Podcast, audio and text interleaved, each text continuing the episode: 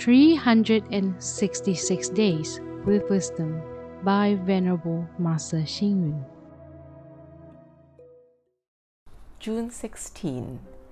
There is happiness that humans are not able to enjoy, but there is no suffering that humans cannot endure. We should be a person of moral integrity, but not a pessimistic good person.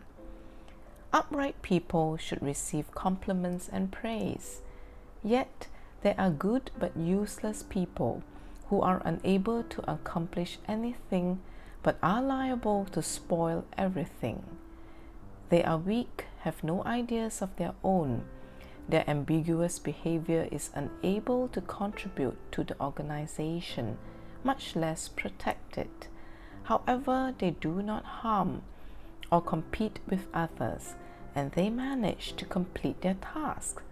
Thus, we reluctantly refer them as the good but useless people. We often hear people say that someone is good, and yet does this person have the qualities of a true good person?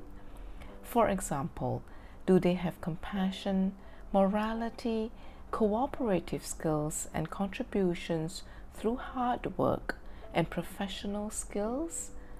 Those who have all these qualities are not only good, but they are also capable. On the other hand, good people who never take up responsibilities, who have no opinions of their own, who are afraid of everything and protect themselves by not pointing out the bad ones.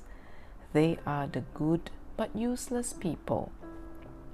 Those who are not angry when they should be angry, and those who do not argue on just grounds when they should are the good but useless people.